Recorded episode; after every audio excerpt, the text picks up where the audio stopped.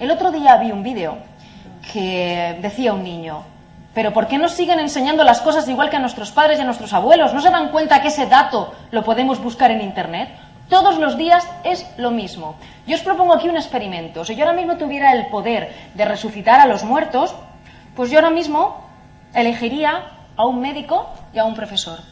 Os aseguro, imaginaros que estas personas pues murieron a principios del siglo XX o incluso a mediados del siglo XIX. Os aseguro que el médico no podría ejercer su profesión, tendría que volver a la universidad. Y os aseguro que el profesor podría perfectamente dar su clase. Tremendo, tremendo. Con lo cual, ¿qué pasa? Pues que el sistema escolar nos está llevando por un camino y luego nuestro día a día personal y empresarial nos están exigiendo otras cosas. Y llegas de repente al mundo de las organizaciones, cualquier tipo de organización, y te dicen, Ahora tienes que ser creativo. ¿Cómo? ¿Cómo? ¿Qué es esto de ser creativo? Cuando le añades al hecho de ser creativo una presión adicional que se llama tiempo. Cuando el tiempo corre en tu contra, es el zoom que tienes aquí delante que te impide ver lo demás. Algunas veces, algunos concursos de televisión que están lanzando preguntas absurdas a los concursantes y los concursantes contestan cosas que dices, pero si le está preguntando una torre en Sevilla, ¿por qué dice la Torre Eiffel? porque está mirando el reloj como corre y para él pesa mucho más la losa del tiempo que la lógica de la respuesta. En el momento en el que yo tenga un cortoplacismo, un tiempo, una presión añadida, me colapso, me bloqueo y me paralizo. Por lo tanto, me entra ese denominado miedo negro. Claro, que esto también tiene mucho que ver y tiene mucha implicación con la forma que, que tengo de entender el poder el poder en una organización, el poder en una familia, el poder en una, asociación de bailes de salón, de lo que sea. Parece que el poder significa imponer. Parece que el poder significa estoy por encima y el resto, una cabeza pensante ¿eh? y mil cabezas currantes, ¿no? Como se suele decir. Con lo cual hay que remover, revolver y revolucionar muchos de los supuestos en los que nos hemos apalancado hasta el momento porque las circunstancias así lo requieren y porque nosotros, como muy bien han dicho Lola, que la veo allí detrás, y Alejandro, que está aquí, tenemos la responsabilidad de llevar las riendas de nuestra vida. Por tanto, la cabeza es redonda, como decía Picabia, para permitir al pensamiento cambiar de dirección. Pero, ¿vosotros os habéis planteado cómo se puede cambiar de dirección? Eh, ¿Por qué hay cosas que son aburridas? ¿Qué es lo que pasa realmente? Quiero también hacer eh, alusión a otro autor. Este es un autor muy interesante de innovación. Otra palabra que en el mundo actual pues también se está llevando por, por algunos lados donde realmente pues no le hacen ningún bien, porque innovar realmente es renovar o hacer de algo una cosa diferente, ¿no? Por ejemplo, IKEA. ¿IKEA qué vende? Platos, vasos y muebles. Pero ¿qué es lo que ha revolucionado IKEA? La manera de venderlos teniendo en cuenta cómo son las tendencias de vida actual y que la gente no está dispuesta a, bueno, pues ocupar su mente con otras cosas eh, que quizá no le van a aportar nada, y que a lo que ha hecho ha sido diseñar y definir espacios acorde a cómo son las casas actualmente, de tal manera que tú llegas, ves una habitación parecida de características similares a la tuya, más o menos los mismos metros cuadrados y dices, lo quiero todo. Entonces estás liberando a tu mente de información que a ti no te aporta nada. Eso es, lo, que significa innovar hoy día, ajustarse a lo que hay, renovando lo que ya existía. Fijaos que de dos conceptos viejos unidos puede salir algo nuevo. Pero para eso, ¿qué es lo que hay que hacer? Ver las cosas desde diferente óptica. Por eso ese audio de las, gafas de Stratton. Stratton hizo ese experimento para ver cómo nosotros podíamos llegar a ver los objetos al revés y se si se reflejaban en la retina de la manera inversa a la que normalmente se reflejan. Bueno, pues Seth Godin, que es el autor que yo os quiero mencionar ahora, tiene una teoría muy interesante acerca de lo aburrido y lo extraordinario. Él llama esto la teoría de la vaca púrpura y es realmente interesante y aplicable a cualquier campo. Campo de desarrollo personal, campo también, por supuesto, porque me imagino que aquí muchos también estaréis eh, en esa dualidad persona y también, por supuesto, proyectos empresariales que a lo mejor queráis abordar o que eh, tenéis la responsabilidad de sacar adelante por cuenta ajena. Bueno, pues él dice que lo aburrido, la verdad es que es absolutamente invisible. Lo que es aburrido termina por mimetizarse con el ambiente, con el escenario y acaba por no verse. En cambio, lo que es extraordinario tiene luz propia, brilla. Todos queremos formar parte de ese hábitat, de ese entorno. Y lo extraordinario viene así como a resurgir por encima de lo que es invisible. Y él propone la teoría de las vacas. Él dice, vamos a ver, si una persona jamás ha visto una vaca al natural, tú la coges en tu coche, te la llevas a un sitio donde haya vacas, esa persona sale y se queda absolutamente asombrada de ver un animal de esas características, de esas dimensiones, tan cerca. Al principio puede tener cierto miedo, cierto resquemor, pero tiene ese asombro. A la quinta, sexta, séptima, no lo sé, vaca, esa intensidad, ese asombro va bajando. ¿Por qué?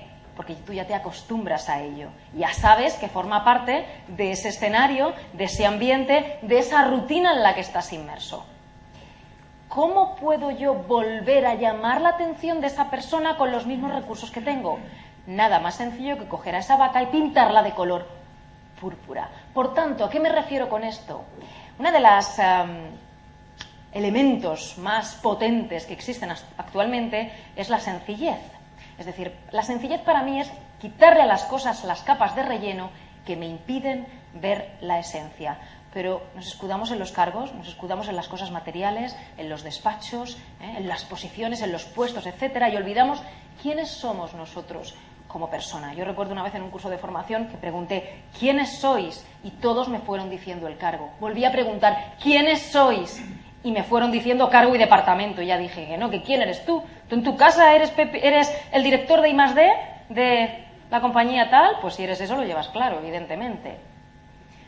Olvidamos quiénes somos. Entonces, esta teoría es muy interesante para que no nos pongamos una venda delante de los ojos y para que pensemos que yo puedo renovar con sencillez y con simplicidad. No me hace falta ser barroco, no me hace falta estar rompiéndome la cabeza con ideas que nadie ha descubierto hasta ahora y con cómo puedo yo llegar a asombrar a un público, a una audiencia, a unas personas a las que ya nada parece que les asombra. Es muy interesante esta teoría, la teoría de la vaca púrpura de Seth Godin.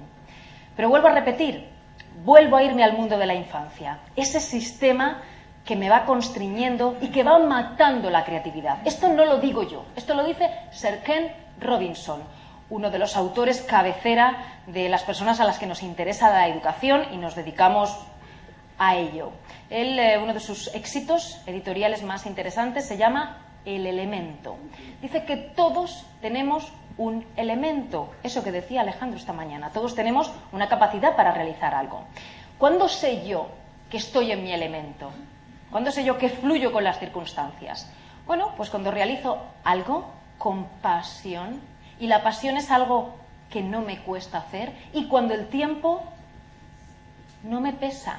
En cambio, si estoy todo el rato mirando el reloj, ¿qué ocurre? ¿Qué sucede? Que no estás en tu elemento.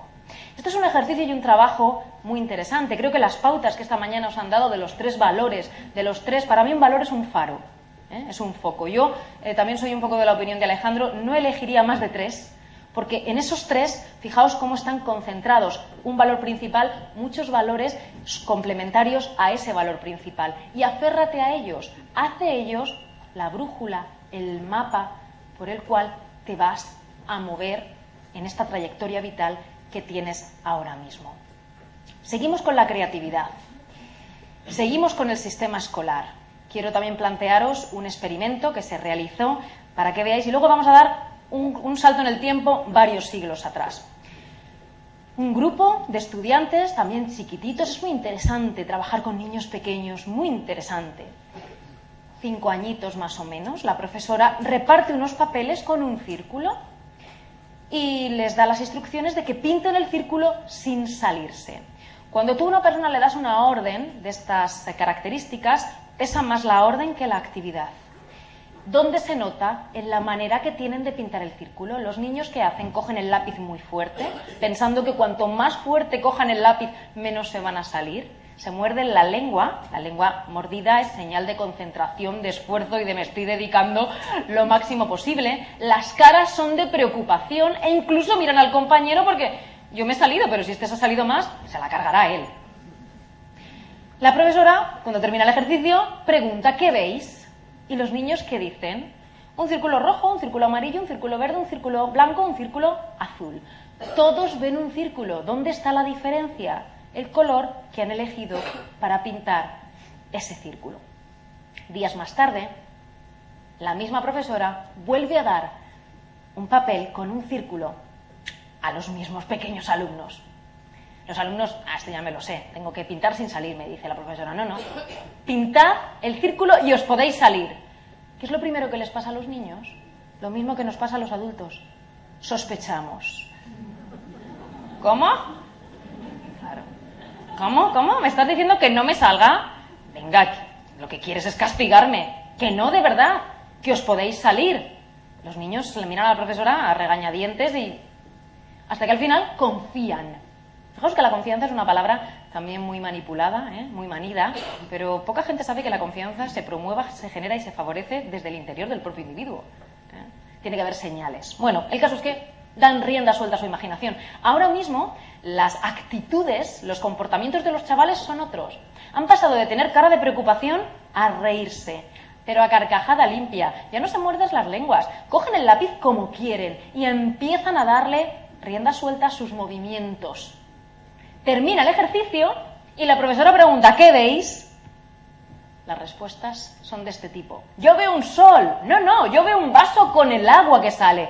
¿Qué dices? Esto es un bosque visto desde arriba. No, no, esto es un huevo frito. ¿Qué ha pasado? Partiendo de la misma realidad, los resultados son diferentes. Porque sin normas, sin instrucciones que constriñan, aparece la libertad creadora y creativa que todos tenemos dentro. Y ojo, que yo aquí no estoy diciendo que no tenga que haber sistemas. Un momento, los límites ayudan a que yo canalice la energía. Evidentemente, imaginemos que no existiera, eh, bueno, pues un sistema para regular el tráfico. Sería un auténtico caos. Pero sí que digo que el imponer demasiada norma, el establecer demasiadas reglas en el entorno y en tu vida, te limita y te mete en un compartimento estanco. No hay nada más loco y más absurdo que hacer siempre lo mismo y esperar obtener resultados diferentes. Frase de Albert Einstein, más que científico, para mí, humanista. Con lo cual son cosas que hay que pensar, pero también tenemos, como, eh, venimos viendo aquí en estas ponencias, que saber de dónde venimos para poder, bueno, pues corregir o para poder ir por otros caminos. Creo que es importante el entendimiento, porque desde luego, desde mi óptica, sin información no hay reflexión y sin la reflexión no hay acción. Esto es lo que hacía el que es considerado el genio más completo de todos los tiempos, que murió hace cinco siglos, pero hay quien dice que está más despierto que muchos hombres y mujeres de nuestro siglo. Me estoy refiriendo a Leonardo da Vinci. Leonardo da Vinci llegó a tener hasta 16 ocupaciones. Tremendo. La verdad es que esto sí que forma parte de esas eh, brotes de la naturaleza, de esas genialidades, pero es curioso analizar eh, cómo Leonardo da Vinci actuaba desde el punto de vista mental para rescatar algunas de sus características. Mira, él ideó prototipos del carro de combate, del helicóptero, del automóvil. Pero curiosamente y paradójicamente, muchos de sus inventos no pudieron realizarse porque eran demasiado avanzados para la época. ¿Qué características adornaban la mente de Leonardo da Vinci, de una persona de estas cualidades y de esta bueno, capacidad inventiva y creativa tan tremenda. ¿Alguien se aventura a decir algo para que yo pueda beber agua, por favor?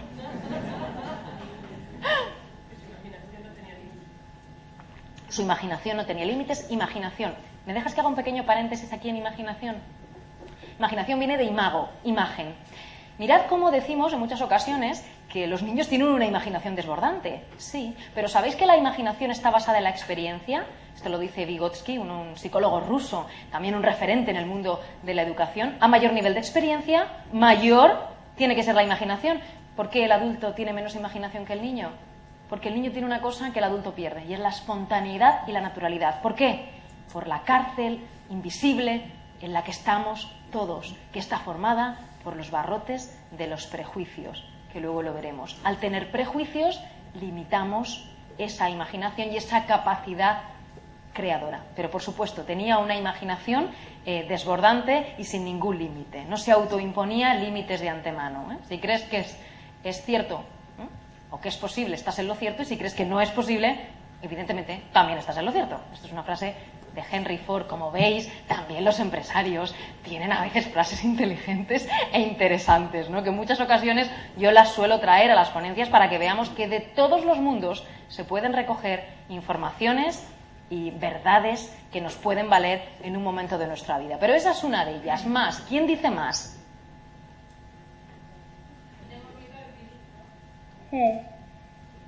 Tenemos miedo al ridículo precisamente por la mirada de los demás, por el juicio que los demás puedan hacer acerca de nosotros. ¿no? Pero tiene también mucho que ver este miedo al ridículo con la autoestima de la que habla Alejandro, de autoestima.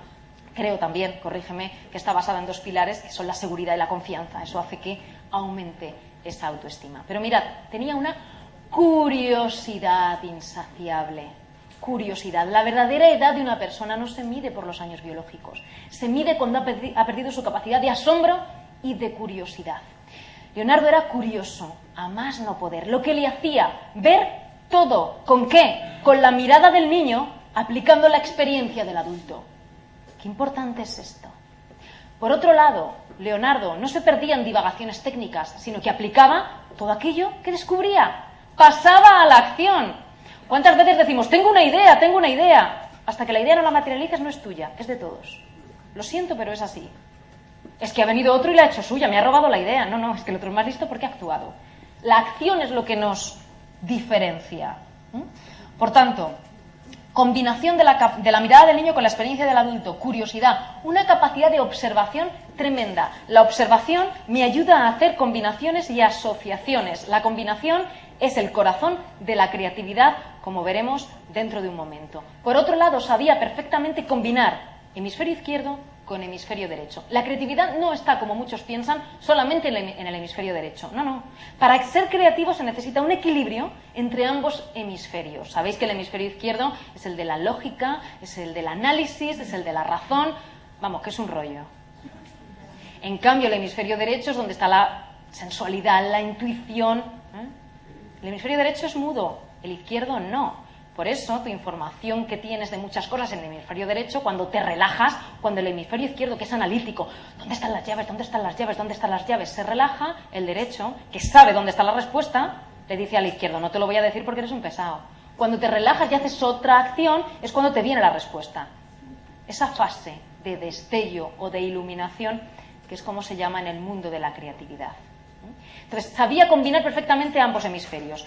El sistema educativo predomina o le da una prevalencia al hemisferio izquierdo en detrimento del derecho. Si se pudiera combinar, que de hecho se puede combinar, que ya hay experimentos, pero claro, imaginaros que esto significa formar al profesorado, darle herramientas, nuevas habilidades, una actitud distinta y aptitudes diferentes. Esto significa dinero. Yo estoy dispuesta a ir a algún sitio de manera altruista para poderlo hacer porque creo que beneficia a la sociedad. Pero si yo sé combinar hemisferio derecho con hemisferio izquierdo, tengo un equilibrio muy interesante. ¿Cómo puedo yo entrenar el hemisferio derecho? Pues mirad, hay una técnica curiosa y es realizar la acción opuesta a la que normalmente estás acostumbrado. Mañana cuando os levantéis o esta noche, en lugar de no sé hacia qué lado movéis el café, no sois consciente de ello y tendréis que hacer el movimiento. Pues movedlo al, del otro lado. Leonardo da Vinci utilizaba una técnica muy complicada para eh, entrenar esa parte derecha del hemisferio que se denomina escritura especular, que es un tipo de escritura que solamente se puede descifrar a través de un espejo. Dicen por ahí, eh, porque todo eso tiene mucho de leyenda, que Leonardo lo realizaba para evitar que sus escritos y que sus investigaciones y sus descubrimientos llegaran a manos de sus enemigos. Pero esto se sabe que no es así porque Leonardo tenía aprendices con él y tenía discípulos y además todo era más o menos público, ¿no? Lo realizaba precisamente para esto. Por otro lado, Leonardo da Vinci sabía de la existencia de la incertidumbre, algo que nos paraliza. Es lo que está pasando ahora mismo en esta situación eh, diferente que estamos viviendo. El no saber qué va a pasar nos paraliza. Parece que necesitamos datos para saber lo que tenemos que hacer. Estamos paralizados por eso. Y por otro lado, él sabía perfectísimamente que todo está conectado y que nada es independiente. Para mí, Leonardo conforma el dibujo perfecto de una teoría que está muy en alza, muy en boga, ahora mismo tiene unos años, pero se está trayendo al mundo de las organizaciones, que es la teoría de las inteligencias múltiples de Howard Gardner, un psicólogo de la Universidad de Harvard, que fue Premio Príncipe de Asturias de Ciencias Sociales del año 2011. El ejercicio que habéis hecho antes permíteme Alejandro que, me, que me, meta ahí porque me has dado pie, me ha gustado mucho tu conferencia porque me he sentido muy identificada contigo. Y cuando preguntaba por eh, qué es lo que más os gusta, alguien ha dicho bricolaje por ahí. Bueno, pues el bricolaje tiene mucho que ver y la decoración con la inteligencia espacial.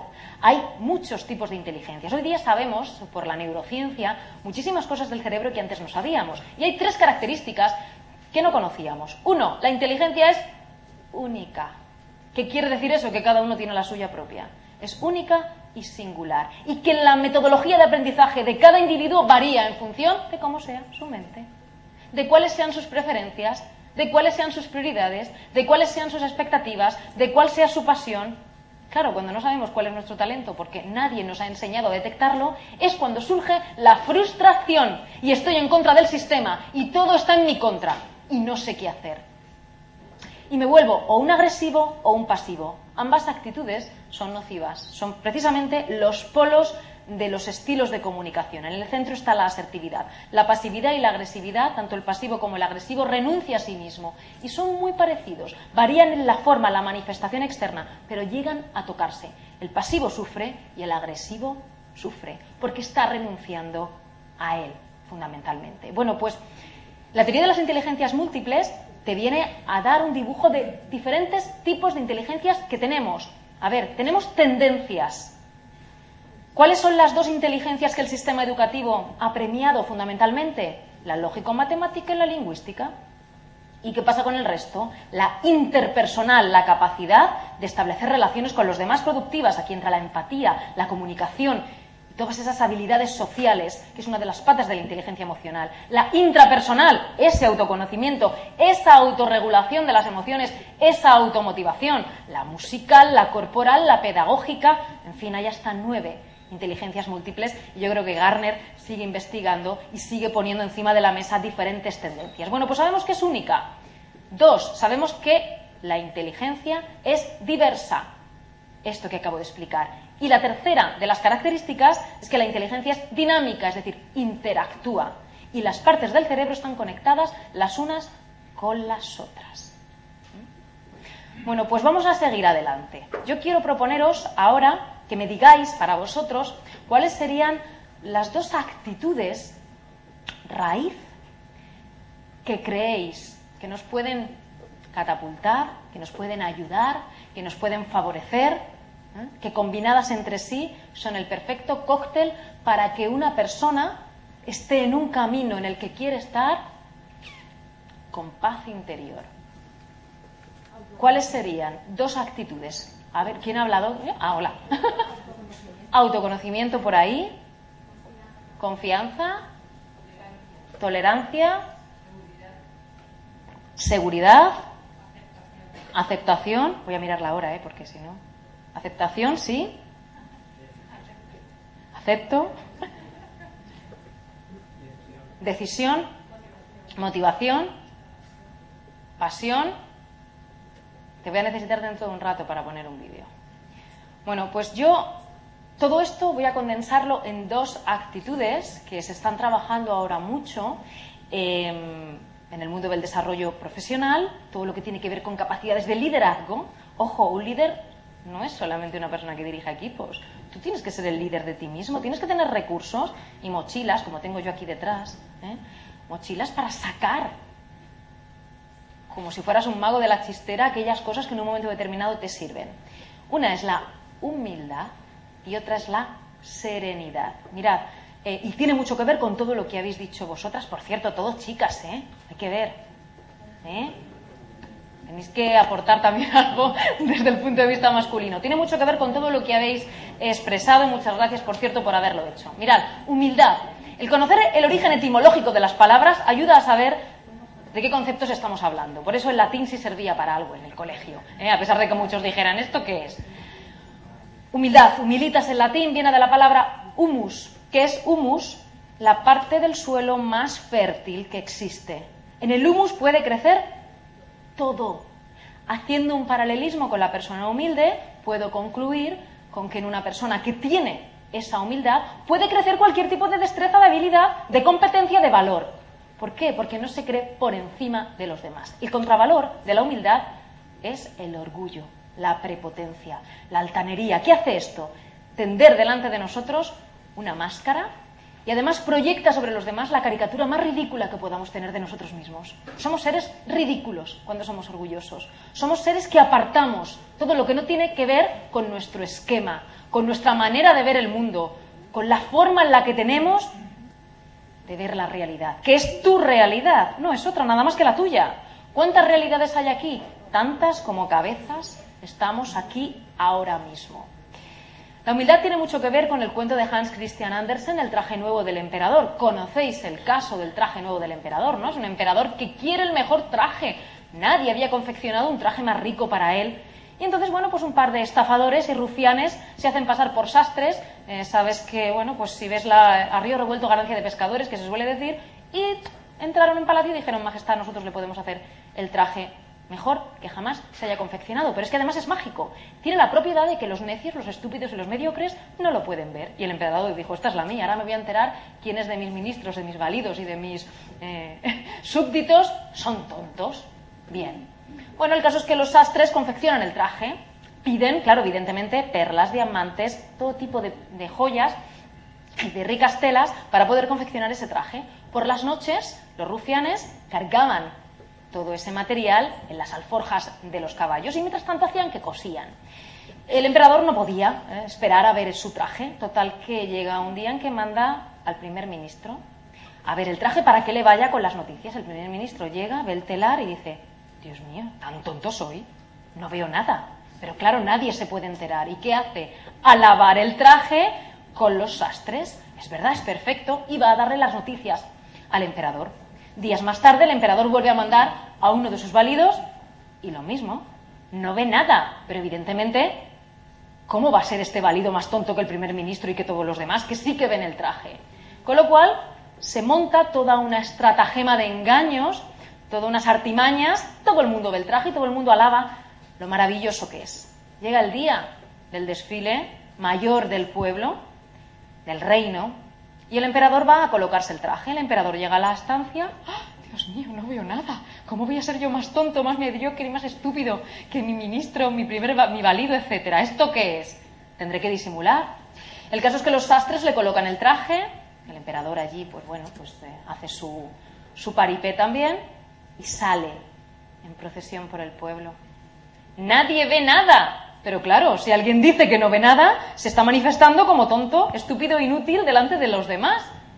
Hasta que de repente un niño a hombros de su padre dice, papá, el emperador va desnudo. Mirad, cuando estamos desnudos, a lo mejor es demasiado tarde para taparnos. Y entonces aparecemos con todas nuestras vulnerabilidades, como si fuera la eh, cola de un pavo real, y la gente sabe perfectamente dónde darnos, incluso a matar. Esto es lo que le pasa al orgulloso y al prepotente. Claro que aquí hay una segunda parte, y es todo ese coro que yo denomino coro griego de gente que le da la razón ¿eh? a esa persona que es orgullosa, que solamente ve su realidad y dice, sí, sí, sí, todo está perfecto. Y luego, como yo digo cuando voy a las empresas, se van a practicar la queja a la máquina de café. ¿Dónde nos lleva eso? Eso es una situación estéril, inútil, improductiva y que lo que hace es llevarte la energía hacia zonas erróneas. Canaliza tu energía hacia aquello que de verdad va a tener una productividad en el entorno en el cual te mueves, para ti, para los demás y para el entorno. Esa es la primera, la humildad. La humildad es como una especie de cordón umbilical que tira de mí hacia abajo y que evita que me endiose, que me dice, aguanta lo que te dice el espejo, este eres tú, estas son tus partes buenas y estos son tus puntos de mejora. Mientras tus puntos de mejora los vas eh, mejorando, los vas desarrollando, los vas perfeccionando, apóyate en los demás porque te van a valer también para abrir las perspectivas. Y la segunda de las características es la serenidad, la tranquilidad, la calma, es la distancia física y emocional de los acontecimientos que me impide ser una persona demasiado impulsiva e imprudente. Cuando no tengas claro ¿Qué hacer? Distánciate tranquilo. Tu inconsciente siempre está pescando para ti, siempre está en activo. Lo que pasa que sabéis que es hay un 12% de, de, consciente y un 88% de inconsciente. Tu mente siempre tiene como un paracaídas abiertas ranuras para absorber, resolver y crear. Tranquilízate. Precisamente una de las primeras eh, negatividades en el proceso creativo es el bloqueo cuando te sientas bloqueado en cualquier proceso creativo, sea de la naturaleza que sea y sea del tipo que sea, es cuando te tienes que esforzar más. ¿Cómo? Realizando otras acciones. No sigas dando vueltas de campana y en efecto lavadora, siempre centrifugándote en esa acción. Sal, pasea, navega por internet, juega al videojuego, no sé. Cada uno sabrá cuáles son esos momentos liberadores y esos momentos en los que se desestresa de ese estrés tóxico y nocivo que a lo único que me lleva es a dar vueltas. Eso lo tenéis que averiguar cada uno de vosotros. Precisamente ahí, en ese proceso de incubación, es cuando probablemente aparezca la iluminación y luego tendréis que verificar esos destellos. Bueno, pues llegados a este punto, eh, yo quiero poner, voy a gritar, quiero poner un vídeo, es que está ahí, quiero poner un vídeo para que veamos cómo los prejuicios nos constriñen, cómo el no hablar el mismo idioma nos distancia y cómo es facilísimo perder el objetivo de una situación. Y nos vamos a ir a la película de Walt Disney, Alicia en el País de las Maravillas. Sabéis que es un libro escrito por Lewis Carroll y sabéis que a los niños esta película no les gusta. De, esto fue, de hecho, esto fue un descalabrio tremendo de la factoría Disney. Los niños ven personajes y les pueden hacer más o menos gracia, pero no entienden los dilemas y las conversaciones que ahí se dan. ¿Por qué? Pues porque Alicia es un libro para, para adultos, no es tanto para niños. Vamos a ver el primer minuto y lo vamos a explicar.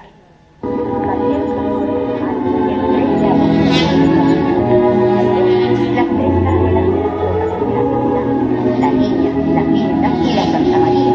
Y tras de una navegación de más de dos meses por mares desconocidos, en la gloriosa mañana del 12 de octubre, descubrió el nuevo mundo Cristóbal Colón. Ese acontecimiento conmovió profundamente a Europa, dando a Colón la gloria. Alicia. Te estoy oyendo. Dando a Colón la gloria de su inmortal hazaña, que fue premiada con largueza por la corona de España. Los reyes católicos. Alicia, ¿quieres poner atención a tu clase de historia? Ay, qué aburrido.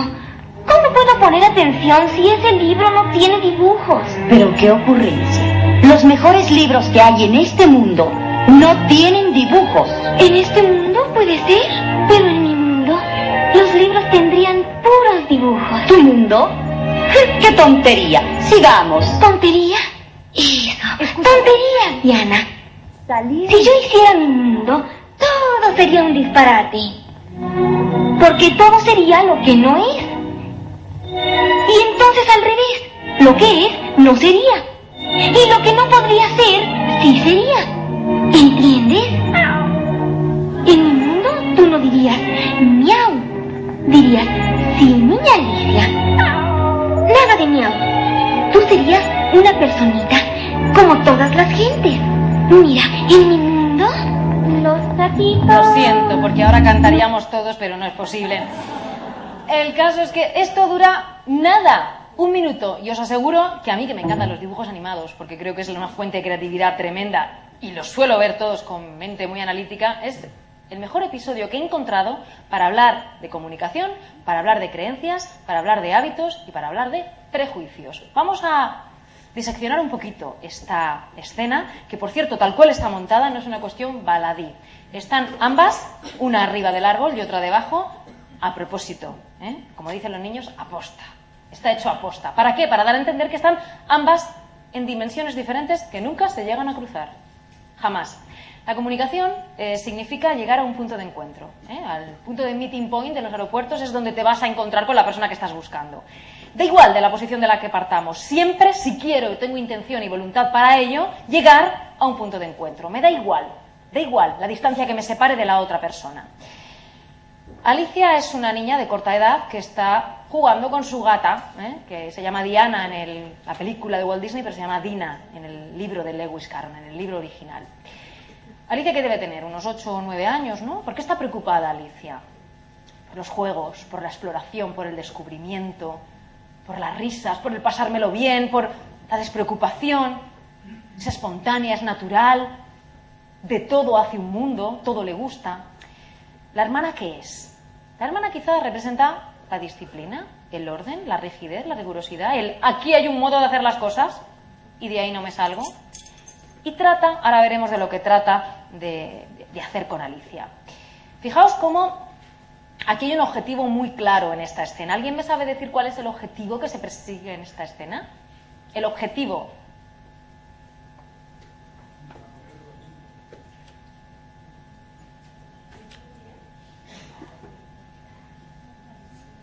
va por ahí.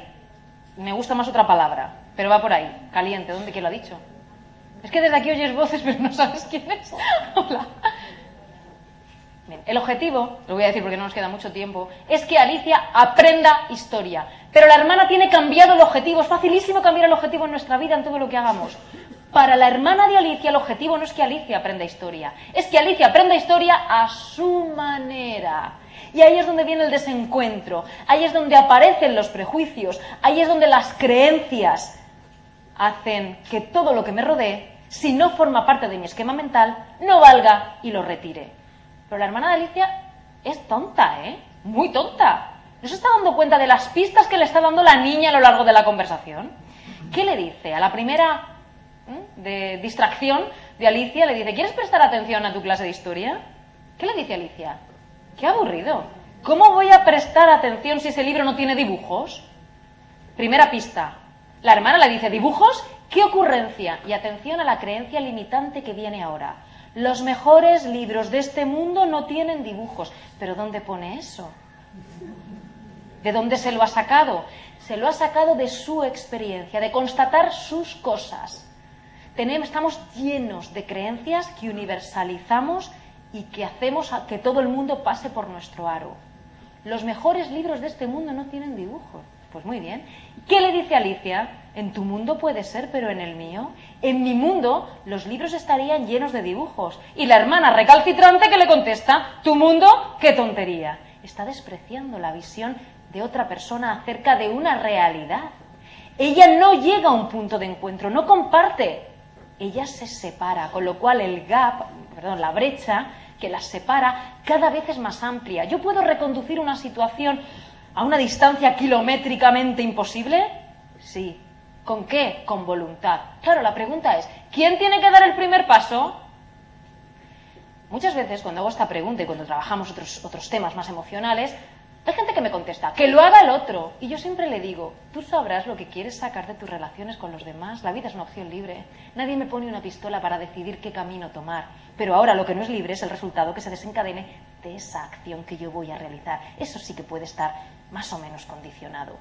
Con lo cual, el objetivo es que Alicia aprenda historia. Pero la hermana de Alicia lo cambia.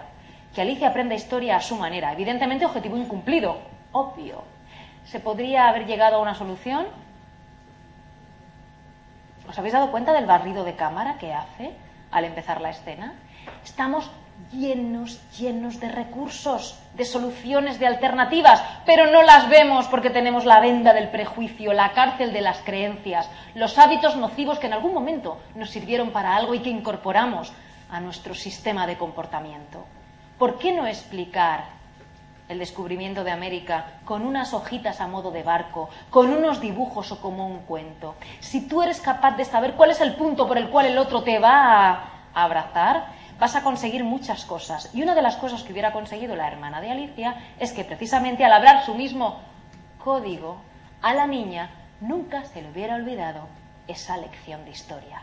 Este es uno de los problemas que tenemos en el sistema educativo.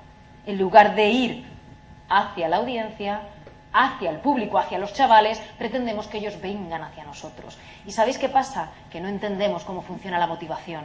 Para que haya motivación, movimiento, tiene que haber un objetivo. Pero ese objetivo me tiene que enamorar, me tiene que seducir y me tiene que enganchar. ¿Cómo tiene que estar formulado ese objetivo? En terminología positiva. Tiene que ser absolutamente concreto. Si el objetivo es a largo plazo, tiene que estar separado hito a hito en pasos alcanzables en el tiempo y desde luego tiene que ser un objetivo al cual yo crea que pueda aspirar. Si no, no me muevo, porque como dice un cómico, ir pana es tontería. Más o menos. Bueno, pues ¿cuáles son las... Voy fatal de tiempo, ¿verdad, Gastón? Más o menos. Bueno, ¿cuáles son las habilidades del pensamiento creativo? Las voy a esbozar. Las habilidades del pensamiento creativo son seis. Uno, apartar el juicio. También se ha hablado aquí de apartar el juicio. Apartar que no eliminarlo, porque si lo elimino me vuelvo loco y tampoco quiero eso, ¿no?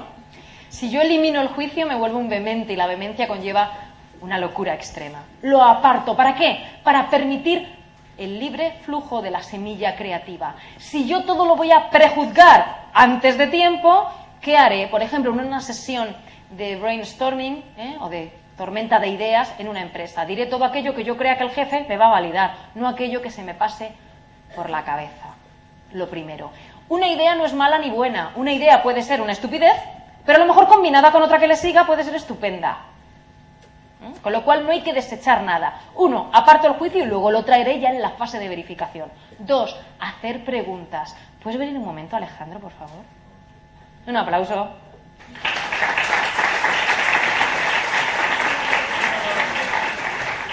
Es una frase de Voltaire que a mí me encanta. Yo no sé, pero creo que hay, hay una conexión especial. ¿eh?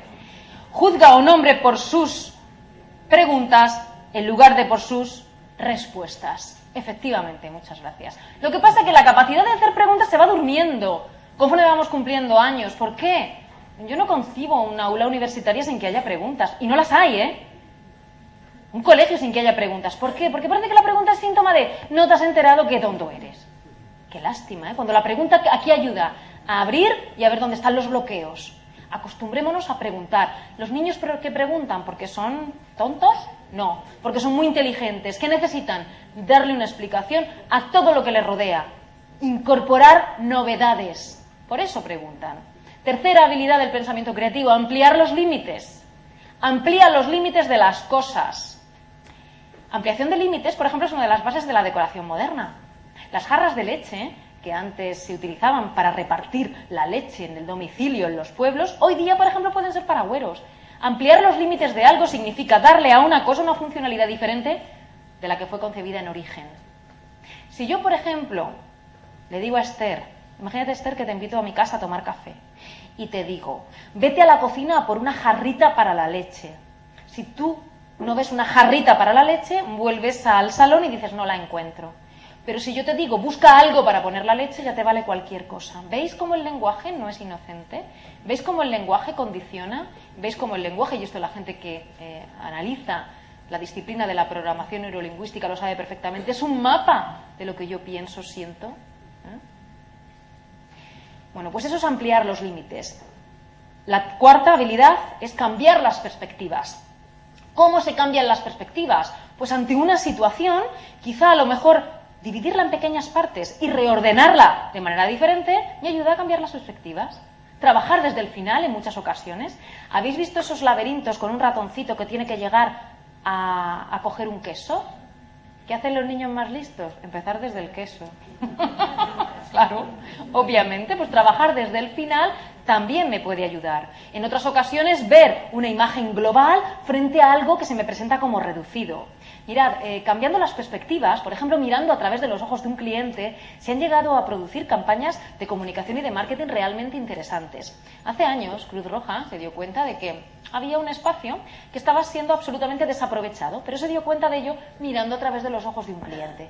¿Quién es el cliente en las transfusiones de sangre de Cruz Roja? El donante. ¿Qué ve el donante? El techo. Y a partir de un techo en blanco, bueno, pues se imaginó, se diseñó y se creó una superficie para poner ahí pues campañas de comunicación, datos o incluso exposiciones. Eso no lo puedes detectar si solamente ves con tus ojos, con tus gafas y con tu prisma. Tienes que cambiar siempre, pero el cambio cuesta, cuesta siempre. Otra de las habilidades del pensamiento, creo, ¿cuántas llevo? Cinco, cuatro, la quinta, imaginar las consecuencias. Imagina las consecuencias de las cosas. ¿Cómo se imaginan las consecuencias de las cosas? Bueno, pues fundamentalmente ver cuáles son las áreas afectadas, cómo serán afectadas y los efectos específicos. Por ejemplo, ¿qué pasaría si cayera la gravedad de la Tierra en un 80%? ¿Cómo se vería afectada? Bueno, pues se vería afectada en el peso de los objetos, ¿no? ¿De qué manera específica? Los objetos pesarían menos. ¿Y de qué forma concreta? Pues que una bolsa de 10 kilos pesaría 2, ¿no? si no me equivoco. Con lo cual he dicho, apartar el juicio, hacer preguntas, ampliar los límites, cambiar las perspectivas, imaginar las consecuencias, y me falta la que siempre se me olvida, que por eso siempre me la apunto, que es hacer asociaciones. Hacer asociaciones es la base de la cocina. El corazón de la creatividad es la combinación, la cocina es eso, dos cosas. Por separado pueden ser buenas, pero juntas pueden ser absolutamente extraordinarias. Y yo quiero terminar con una rata. Hay que ver las ratas, qué mala fama tienen entre la población humana, cuando son una monada. Yo os voy a presentar un ratón monísimo. Hay una película de animación que se llama Ratatouille, curiosamente es de Pixar, una compañía fundada por Steve Jobs. Qué curioso es Steve Jobs, ¿eh? Funda Apple y lo echan de la empresa que había fundado y luego lo vuelven a contratar porque resulta que la empresa sin él había perdido la pasión. Es tremenda, es apasionante la historia empresarial de Steve Jobs. Bueno, pues Ratatouille cuenta la historia de la perseverancia, la creencia, el no tener miedo a nada, el no poner límites y de todas estas habilidades del pensamiento creativo. Os animo a que la busquéis y la veáis con nuevos ojos. Remy es un ratón que quiere ser chef. Tiene una capacidad extraordinaria para detectar venenos. Y de momento se tiene que conformar con ser el catador, ¿eh? más bien oledor, de la comida para evitar que su familia numerosa muera envenenada. Pero él, R que R, quiere ser chef. Y tiene un ídolo. Se llama Auguste Gusteau que es un cocinero muy afamado de París, cuya fama crece todavía más, se alimenta más debido a su muerte prematura. Bueno, por circunstancias de la película, Remy va a parar a la cocina de gusto, donde hay un joven escuálido muy extraño, que se llama Linguini, que es el hijo secreto de Gusto, que no tiene ni idea de cocina, no sabe. El que sabe cocinar es Remy. Pero claro, ¿qué es lo que le pasa a Remy? Está limitado. ¿Por qué? Porque sus extremidades son cortas. No puede manipular los elementos que necesita para poder cocinar. No puede coger eh, cazos, sartenes eh, y todos los utensilios, ni los botes, ni nada. El que lo puede hacer es el chico, pero el chico no sabe cocinar, no tiene ni idea. Y además entre ellos hay una barrera, y es la barrera del idioma. Uno habla idioma humano y otro habla idioma ratón. Pero claro, por eso no van a sucumbir, por eso no van a parar en su empeño de llegar a su sueño. ¿Y qué hacen? A modo prueba-error, como se hace en ciencia. En ciencia no hay fracaso. En ciencia hay manera en la que sabemos que las cosas no funcionan. Esto fue lo que le pasó a Alba Edison cuando después de mil y pico bombillas explotadas le dijo a su aprendiz, maestro, ¿no se cansa usted de tanto fracaso? Y dijo, fracaso, ahora sé mil y pico formas en las que esto no funciona. Cuestión de cambiar las perspectivas. Bueno, pues el caso es que a modo prueba-error empiezan a ver cómo pueden comunicarse. Y después de probar mil cosas, de repente el ratón se da cuenta de que accionando el cabello, pin, pin, pin, pin, del chico, mueve las extremidades. Y empiezan a practicar para adquirir y conseguir destreza en ese movimiento. El caso es que con el ratón debajo del sombrero de cocinero de Linguini, ambos forman el equipo perfecto de trabajo. Estamos uniendo habilidades complementarias, a modo de trabajo en equipo. Mirad, trabajo en equipo, en inglés, sabéis que es teamwork. Y hay un dicho en inglés muy bonito que, dice, there is no an I on teamwork. No hay un yo, hay de yo, en el trabajo en equipo. Y es verdad, en el momento en el que el trabajo en equipo entre en juego el ego y el yo, se acaba el equipo. Porque siempre va a haber una prevalencia de alguien por encima de otro. Con lo cual, el trabajo en equipo requiere una estructura mental plana, de ayuda, de colaboración y de cooperación. Para esto hay que ser muy valiente y tener muchas habilidades, muchas, muchas habilidades trabajadas y un autoconocimiento muy potente. El caso es que se convierten en el mejor equipo de cocina del restaurante de gusto. Curiosamente, al final, el restaurante es cerrado por una plaga de ratas. Pero ellos no se desesperan, pero ellos no dicen menudo fracaso hemos cometido. No, no. ¿Qué hacen? Con toda la experiencia y con todo lo que han aprendido, montan su propio restaurante, con lo cual pasan de gestionar una realidad heredada a gestionar una realidad creada por y para ellos. pues vamos a ver el vídeo, un poco resumen de todo lo que significa la película Ratatouille, que os animo a verla, como os animo a ver los dibujos. Hay algo especial en ellos. No solo sobreviven, también descubren, crean. Solo miren lo que hacen con la comida. ¿Cómo describirlo? La comida es la música del saber, color y con aroma. Hay excelencia a nuestro alrededor. Solo hay que saber encontrarla y empezar a degustarla. Ay, Gusto tenía razón. Ah, mm, sí, increíble. Cada sabor era completamente único. Pero al combinar un sabor con otro, se creaba algo nuevo.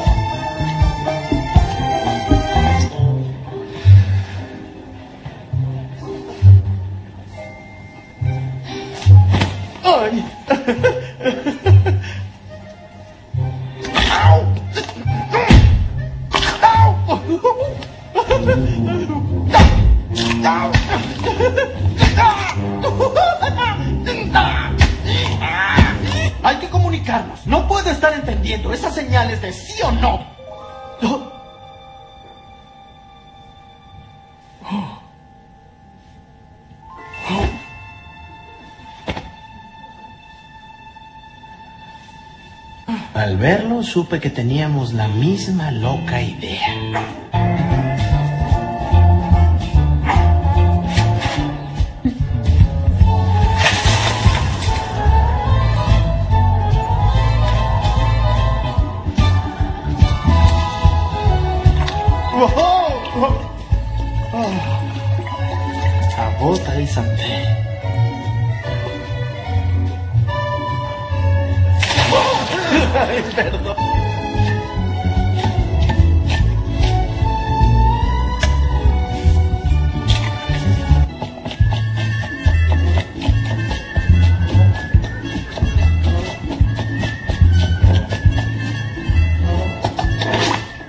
Ya está lista. Gastón. Felicidades. Luego necesitas más que sopa para sobi. Bueno, siempre habrá un pero. Para terminar os diré, ya habéis visto en, en esa prueba-error, que hay cuatro enemigos de la creatividad, cuatro enemigos del desarrollo y de la potencialidad de cada uno de nosotros. Uno es la rutina, ¿eh? esas reglas que tenemos, esa rutina que nos envuelve y que hace que estemos todo el día en modo piloto automático. Otro es el escepticismo, el pensar que tú no lo puedes hacer, que tú no eres creativo. ¿eh? Otro es el no, que para mí es el gran paralizador. Si tú dices que no lo puedes hacer, no lo puedes hacer. Deja de sospechar tanto y abre un poco la puerta a la oportunidad, porque creo que merece la pena. ¿eh?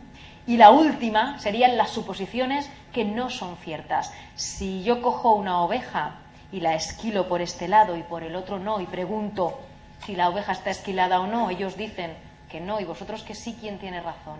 Tenéis que dar la vuelta completamente a la situación para saber de lo que estamos hablando. Y gana el que decide que aquí y ahora es el momento. ¿Sabéis por qué? Porque no hay otro. Estamos siempre en el presente. Con lo cual os animo a desterrar problema, error, imposible y fracaso del vocabulario y veréis cómo las cosas se abren. Muchas gracias por vuestra atención.